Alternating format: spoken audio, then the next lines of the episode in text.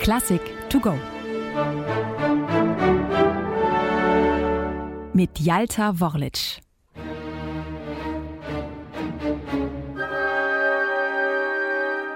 Das versteht ihr alle nicht. Haha soll Franz Liszt halb im Scherz unter dieses Eingangsmotiv seines ersten Klavierkonzerts in S-Dur geschrieben haben, nachdem es 1855 bei der Uraufführung bei den Kritikern durchgefallen war. Na, das nenne ich mal gut gekontert.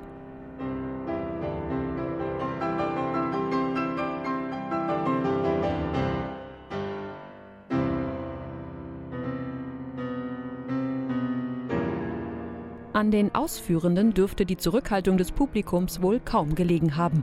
Immerhin spielte Liszt den Klavierpart höchst persönlich. Am Dirigentenpult der Weimarer Hofkapelle stand Hector Berlioz. Und trotzdem konnte das Klavierkonzert nicht überzeugen.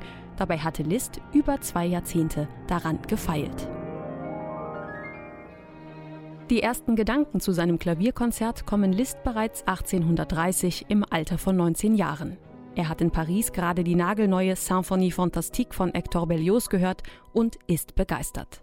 Vor allem von dessen Idee eines sich durch alle Sätze durchziehenden musikalischen Grundgedankens, der sogenannten Idee fix. Richard Wagner wird diese Technik wenig später Leitmotivik nennen. Dieses Leitmotiv, das versteht ihr alle nicht, hat der junge Liszt schnell notiert. Nun geht es an die musikalische Ausarbeitung. Und wie es sich für einen Klaviervirtuosen gehört, ist diese für den Solisten natürlich gespickt mit technischen Raffinessen.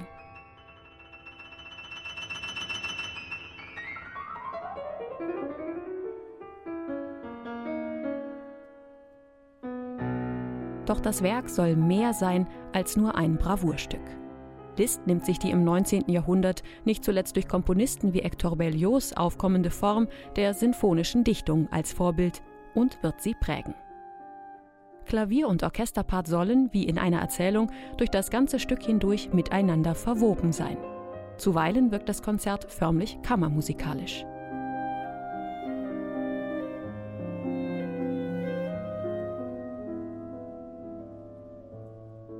Den Zeitgenossen Liszt's, vor allem den konservativeren Kräften unter ihnen, passt diese freie, quasi durchkomponierte Form gar nicht, in der man noch nicht einmal sagen kann, ob das Konzert am Ende drei oder vier Sätze hat. Dies ist bis heute tatsächlich eine Auslegungssache. Regelrechten Spott muss Liszt über sich ergehen lassen für seinen prominenten Einsatz der Triangel im Mittelteil der Komposition. Von einer Geschmacksverirrung und einem Triangelkonzert spricht etwa der einflussreiche Musikkritiker Eduard Hanslick. Dabei ist doch gerade dieser Teil besonders reizvoll.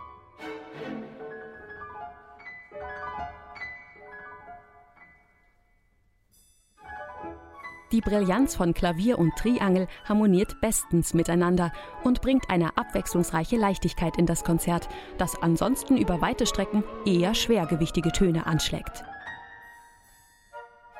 Und so nimmt Franz Liszt Triangel und Becken auch mit in den letzten Satz, der sich quasi Attacca anschließt. Das Adagio-Thema aus dem zweiten Satz wird im Finale in einen rhythmischen Marsch umgedeutet, auf den im weiteren Verlauf des Satzes auch noch einmal das Scherzo-Thema aus dem Mittelteil folgt. Ehe das Klavier in der finalen Stretta dann mit dem Eingangsmotiv Das versteht ihr alle nicht höchst virtuos in donnernden Oktavläufen die Schlusssteigerung einleitet.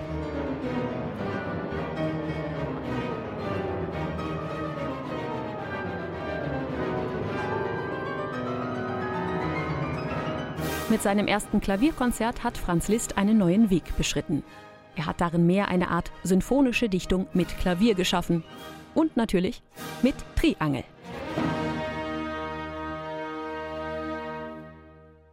Eine digitale Werkeinführung des Norddeutschen Rundfunks. Weitere Folgen finden Sie unter ndr.de-classic to go.